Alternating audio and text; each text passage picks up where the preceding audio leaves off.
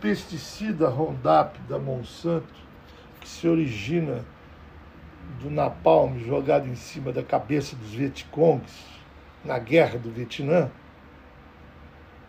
envenena a comida que a gente come, a comida que dá câncer. Olha aí, reparem bem que o salmão está com a cara cheia de antibiótico. O lucro é sujeira. Lucro sujeira. O raciocínio é simples. Imagina o Michel Temer, esse bolha bacharelesco de São Paulo, na dúvida entre o pé de couve e o banco. Ele não vacilará em preferir a grana do banco. Se esta árvore não estiver dando lucro, corta-se-a. Dane-se o que isso causa de mal ao meio ambiente. Não existe capitalismo verde. Não existe ecologia de mercado que a dona Marina Silva me perdoe, nenhuma tecnologia é capaz de limpar o CO2 lançado na atmosfera.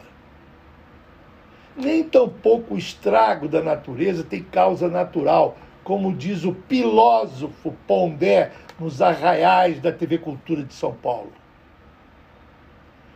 Desde o seu nascedor, o capitalismo é antiecológico a agricultura do capitalismo é antinatureza.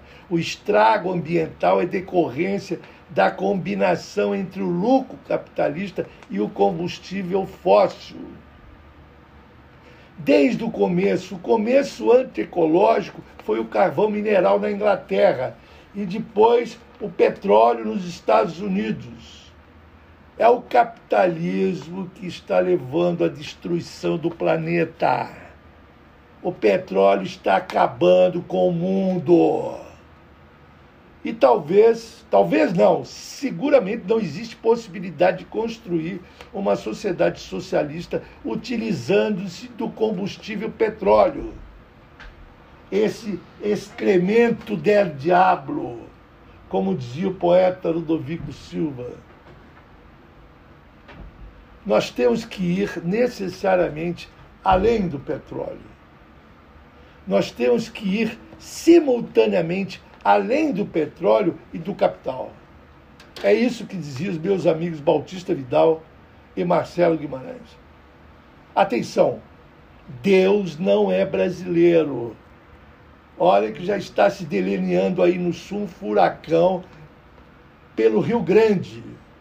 É preciso descartar essa conversa mole, essa conversa de urubu com bode, de que não vai acontecer nada com o território brasileiro.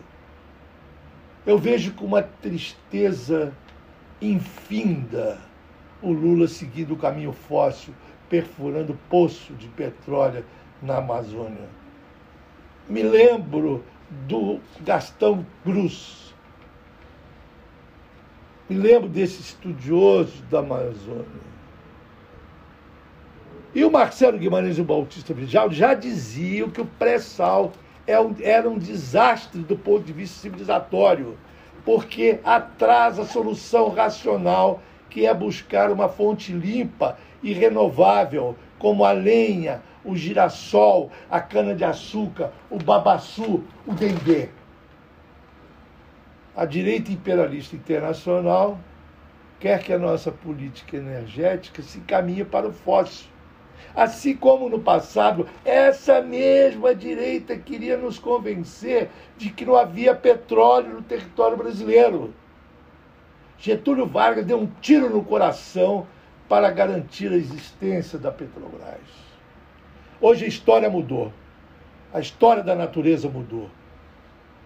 Porque não é só o homem que tem história. Não se pode apartar a história do homem da história da natureza. Karl Marx foi um ecólogo genial. É dele a estupenda frase: a natureza é o corpo do homem. Maltratar a natureza é maltratar o corpo do homem. Matar a natureza é aniquilar o homem. A frase de Karl Marx realmente é um primor. A natureza é o corpo do homem. O homem é a natureza. A natureza é o homem. Karl Marx gostava de repetir o filósofo Epicuro, lá das Grécias. O mundo é meu amigo. O mundo é meu amigo. O mundo é meu amigo.